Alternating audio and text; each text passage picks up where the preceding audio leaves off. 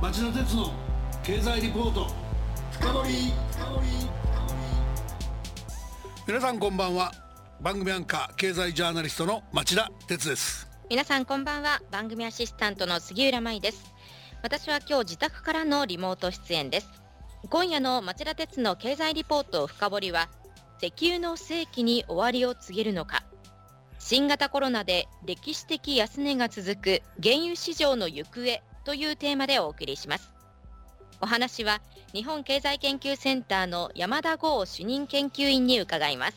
山田さんこんばんははいこんばんは山田さんのご出演3ヶ月ぶりですね今夜もよろしくお願いしますはい、えー、ご無沙汰しております。まあ、コロナは徐々に平常化モードなんですけれども、まあ、世界ではまだまだ収束のめどが立っていません。えー、なんとか乗り切っていきたいところですね。本当に油断できませんね。さて、皆さんご存知のように産業革命のきっかけは18世紀の蒸気機関の発明でエネルギーとしては石炭が原動力でした。でそれにとって変わったのが第二次産業革命の牽引役になった石油と電気です1990年代には IT 革命という第三次産業革命が進み我々は今その延長線上におり AI 人工知能やロボットシェアリングが主役になる第4次革命の入り口に立っていますですが、えー、20世紀を経て21世紀の今日に至るまで基本的に世界が石油の世紀の真っ只中にあることは変わりないと言っていいでしょう。ところが今我々の命と社会を震え上がらせている新型コロナウイルス感染症の流行は長い目で見ると石油の世紀にも引導を渡す転換点になる可能性があるというのが今夜のお話です。この経済の歴史的な転換について論客山田さんに論じていただこうというわけですはい、今日はコロナをきっかけにエネルギーの世界でも大きな変革の兆しが出てきたというお話をしたいと思います。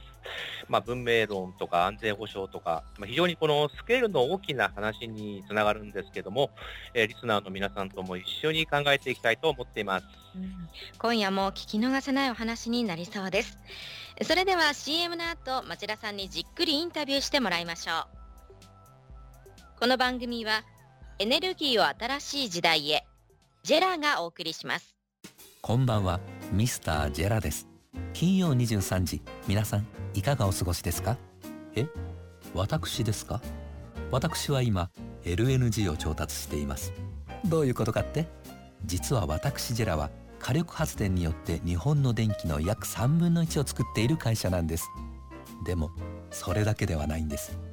火力発電の燃料となる LNG 液化天然ガスを調達し輸送もしています。ここアメリカテキサス州はただいま朝8時。今まさに天然ガスをマイナス162度に冷却液体化しています。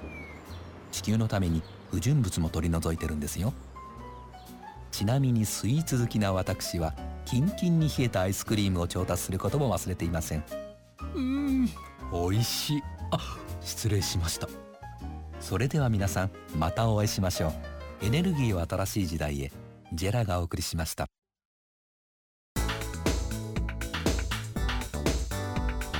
町田鉄の経済リポート深掘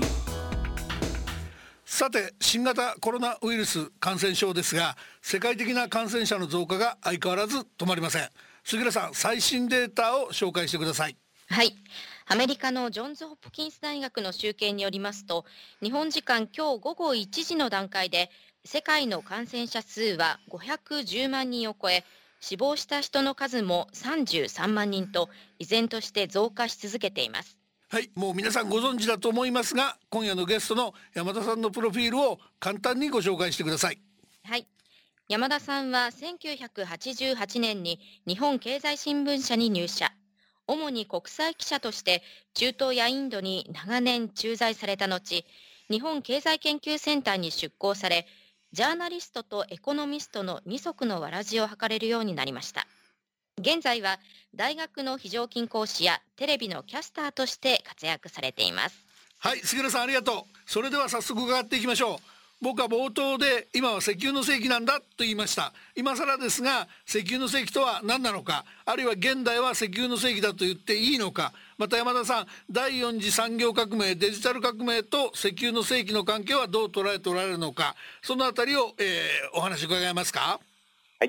えーまあ、石油の世紀って、まあ、つまりこの石油によって車や電気をジャカスカ使うことができて、まあ、それによって世界経済が発展してきた時代っていうふうに言えると思います。まあ、石油ってこれ実はあの値段の乱高下はありましたけども基本的にはちゃんと供給されてきましたし、まあ、使い勝手もいいんですね。で先進国はもちろん新興国の人々も自家用車や家電製品をどんどん買えるようになったということなんです。まあ、これが大きく変わると。まあ、石油消費自体がゼロになるということではないんでしょうけれども、まあ、需要は明らかに減っていく。値段が高い、安いというのではなくて、まあ、そもそもいらなくなってくるということなんですね。まあ、これ一つの時代の終焉というよりは、まあ、変革というべきだとは思うんですけども。はい、で今、この我々が目の当たりにしてますコロナ自粛の世界、これまさにあのデジタル革命の入り口と言えると思います。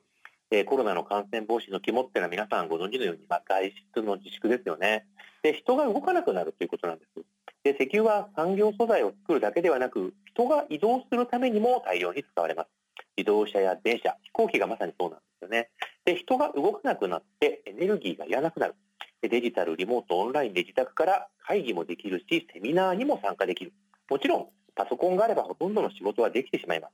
まあ、このコロナ以前の人が大量に動く世界にはもう戻らないかもしれませんね。なるほど、まあ、おっしゃる通りですよね。で、いずれにせよ、そういったことが取り沙汰されるほど、原油市場の方は異常な状態があったということも言えるんでしょうか。最近の原油相場の動向もご紹介いただけますか。はい。えー、原油相場なんですけども、まあ、年明けにですね、まあ、1バレル60ドルぐらいだったニューヨークの原油先物なんですけども、えー、4月下旬になんと史上初のマイナス価格に落ち込んでしまいました。これマイナス価格ってなんかちょっと聞き慣れないかと思うんですけども、まあ、要するにこの保管料の方が高いから、売り手がお金を払って引き取ってもらうっていうですね、まあ、ちょっととんでもない状況になったんですね。それ、そう聞くとよくわかるんだけど、あのニュースが飛び出した時はなんだと思いましたよね。いやそうですね。まあこれあの先物の世界まあ独特のですね現象ではあるんですけども、はい、まあ、このその後アメリカなどで外出規制が緩和されたりとかですね。まあ、とワクチン開発への期待なんかがありまして、まあ、多少持ち直してます、今のところ1バレル30ドル台で推移しています、はい、そして、えー、サウジアラビアやクウェートが追加減産を表明したことも、これ、聞いているんだと思います。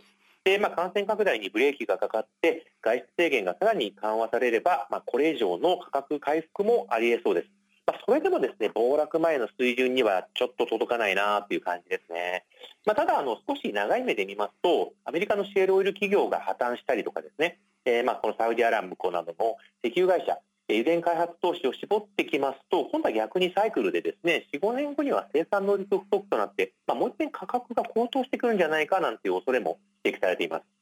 でこの原油相場って非常にくせ者でしてですね、まあ、これまでも本当にさまざまな人たちが予想に挑戦してきたんですけども、まあ、なかなか当たらないということで、あのまあ、神のみぞ知るっていう感じなんですけども、まあ、今後も、まあ、かなり相場荒っぽい動きが繰り返されてもおかしくはないですね。なるほどね。あの山田さんそれにしてもねその減産交渉なんですけど一度は決裂した OPEC と非 OPEC が、はい、なぜまあ急転直下で減産合意にたどり着けたのか。また、はい、その減産合意の実効性をどう見ておられるのかお願いできますか？はい、これの昔からですね、まあ、OPEC ですね。石油国機構、まあ、産油国、これ、減産合意がなかなか守られなかった歴史があります。はい、まあ、チーティングっていうふうに、まあ、ごまかしっていうふうに言われてるんですけども、うん、まあ、この生産枠以上にこっそり生産したりとかですね、で、まあ、あの、原油をタンカーに貯めといて、こっそりスポット相場に売り払うとかですね、まあ、そんなことをやってきた歴史があるんです。で、まあ、サウジなどの OPEC とロシアなどの OPEC 非加盟国も、まあ、実はこれ最近まで激しいシェア争いを繰り広げていまして、まあ、彼らまあ、価格が安くてもシェアを取ってですねいっぱい売れればいいっていう考え方だったんですね。でしかしこのコロナによる需要の急減、まあ、こういった彼らの全ての思惑を吹き飛ばしてしまいました。まあ、何をするかわからないトランプ大統領っていうですね、まあ、そういう要因もあるんですけども、はい、まあ、OPEC も、えー、非加盟国も今度ばかりはちょっと危機はかなり深刻だぞと、まあ、気がついたとこういうことなんですね。で平時ならともかくこの非常時にですね値段を度外視したシェア競争を続けて共倒れになるっていうことはですねまあ何としても回避したかったとこういうことだと思います。で自分の国だけ抜け駆けして儲けるのは無理とまあ仕方ないからみんなで痛みを分け合いましょうねということで一致したわけなんです。でコロナによってまあこれちょっと皮肉ですけどもね、世界の産油国がようやく結束できたということが言えるんじゃないでしょうか。でまあ、この今後のまあ見通しなんですけども、アメリカの原油やガソリンの在庫、それほど大きく減っていません。でこれから夏場に入りますと、当然、暖房用の石油需要が減っていきますんで、まあ、ちょっと先行き、えー、ちょっとすぐに上昇っていうわけにはいかないと思います。まあ、いずれにしても、今後の原油相場、まあ、いつ頃コロナの感染拡大が収束するかにかかっているんじゃないかと思いますね。なるほど、コロナのおかげで、オペックとヒース、オペックは減産合意がやっとできたと。まあそ、れから相場もコロナの感染次第というところがあるってことですが、はい、それじゃあまあ今日の本丸って言いますかあの、はい、タイトルにもしたところですがその新型コロナウイルス感染症問題の石油の世紀そのものへの影響はということで、はい、そのコロナに伴う経済危機が原油産業の混乱に拍車をかける面と将来の原油価格高騰リスクがアフターコロナウィズコロナの経済社会づくりに影響を及ぼす可能性の両方を考えておくべきなんですかね。もしそうなら両方論じていただきたいんですけど。はい。まあ、あの今回のコロナ感染拡大、これもう石油業界にも大きな打撃を与えています。まあ、かの有名なアメリカのエクソンモービル、えー、1、3月期の決算、なんと30年ぶりの赤字転落です。はい、でロイヤルダッチシェルも戦後初の減配という状況なんですね。で日本の総合商社も、まあ、丸紅が過去最大の赤字を、まあ、計上、その他でも減収や赤字決算が相次いでいます。もう本当に、まあ、なんて言いますか、エネルギー業界、大きな波をかぶってますね。でサウジなどの産油国が設備投資を減らせば、これ当然、日本のプラントメーカーにも影響が出るでしょう。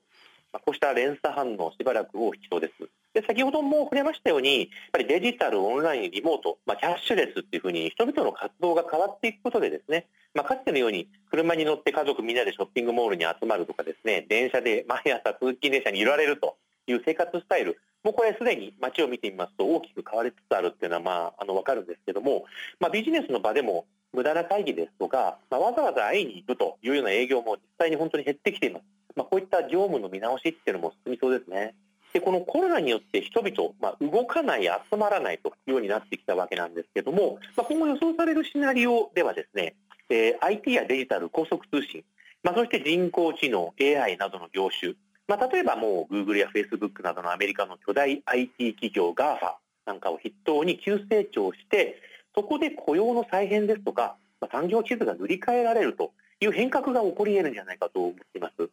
まあ、このコロナ石油やエネルギーの業界だけではなく人々の生活スタイルも大きく変えようとしているのは間違いないんじゃないでしょうかね。しかしじゃあ本当にデジタルや IT が人々を救えるのかと、新たな雇用を生み出せるのかっていうのは、ちょっとまだ現時点ではちょっと想像がつかないですね。難しいですね、予測はね。まあ、ちょっとこの、えー、確かにそこの雇用は本当に大きな社会的なテーマになっていきますね。はい、はいそうなんです。まあ、ちょっと石油を超えて大きな話になってしまいましたけど、まあ、それほどのインパクトがあるということだと思います。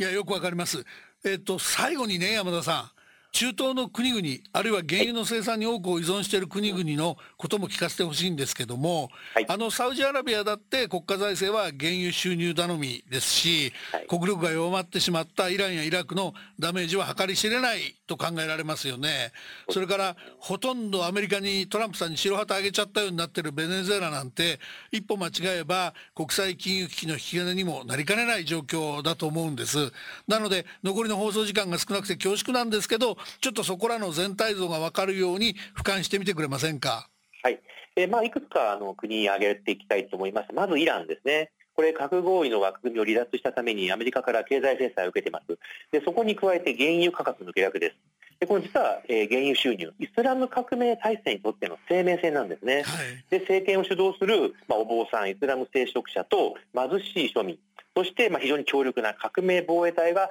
まあ結束していられたのも石油収入があったからなんですね。でこれが崩れますと、まあ、政権の不安定化というのは当然予想されます。もうすでに、まあ、あの若者なんか反政府デモなんか起こしている状況なんで非常に危険な状態です。そして新政権が発足したばかりのイラクも、まあ、これもちょっと心配です。ご存知のように、スンニ派、イスラム教のですね、スンニ派とシーア派の対立、IS、イスラム国も復活の兆しみたいな状況があの見えてきまして、国として介入が減れば、まあ、当然これ治安も悪化しかねません。うん、で、まあ、町田さんおっしゃったように、えー、ナイジェリアやベネズエラももう十分危ないです。ナイジェリアは今年の国家予算半減、えー、ベネズエラはもうすでに失敗国家というような状況で、まあ、薬や食料品の輸入にも影響が出ています。中でも私が危ないと思うのはやはりサウジアラビアですね。えー、ご存知のようにあの非常にパワフルなムハンマド皇太子の急進改革路線にブレーキがかかるかもしれません。でサウジは1バレル80ドルぐらいないと財政が均衡しないというふうに言われてまして、うんはい、お金が足んなくなってきますと、まあ、彼らがですね政府系ファンド、ソブリンファンドを取り崩す恐れがある。そうなってきますと彼らが持っている日本株も売られちゃう恐れがあるんですよね。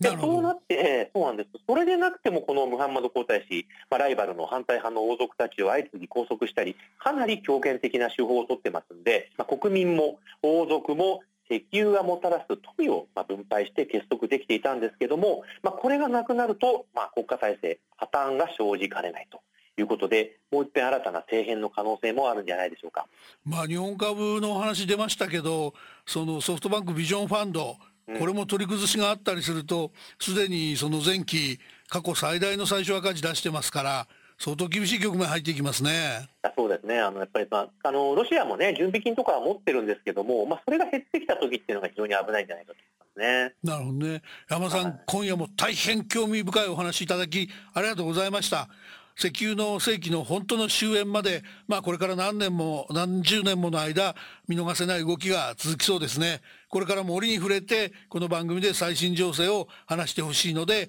えー、時々ご出演よろしくお願いします。はい、こちらこそお願いします。まあ、あの私がウォッチしてますインドではですね、まあ、すでにコロナの感染者が12万人を突破しまして、まあ、ロックダウンの延長で今年度のマイナス成長が確定的です。まあ、こういったですね、えー、状況なんかについても今後検証していきたいと思います。よろしくお願いします。山田さん、それぜひぜひ近いうちにやってください。よろしくお願いします。はい、よろしくお願いします。どうもありがとうございました。はい、ありがとうございます。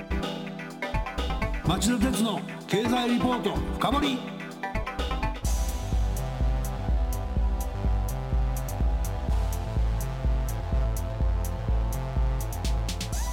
さて杉浦さん山田さんのお話はどうでしたか？はい、このエネルギー分野原油市場の面から見るとなるほどな大きく変わる時が来ているんだなというのを実感させられて非常に興味深かったです。ただですね、あの石油生産依存度の高い国への影響ですとか政情不安というのは今後心配ですね。そうですね。あともっと身近なところでもやっぱり石油関連産業で働いてた人たちが相当その企業業績が悪化したり、えー、雇用が不安定になったりということがあり得る一方で、その期待されるデジタル革命の側の企業にそんな雇用吸収力があるのかと。いうその山田さんのねすごい深い話があったのもね聞き逃しちゃいけないなと僕は思いました。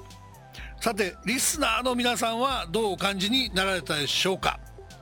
えー、来週はコロナ危機の直撃弾を受けた日本経済。今年度はマイナス7%成長とリーマンショックを上回る衝撃にと題して日本経済研究センターの西岡真一主任研究員のお話を伺う予定です。楽しみにしてください。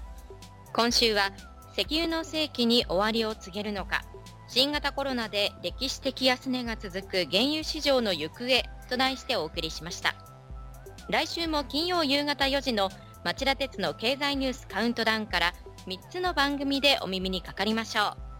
う。それでは皆さんまた来週。この番組はエネルギーを新しい時代へジェラがお送りしました。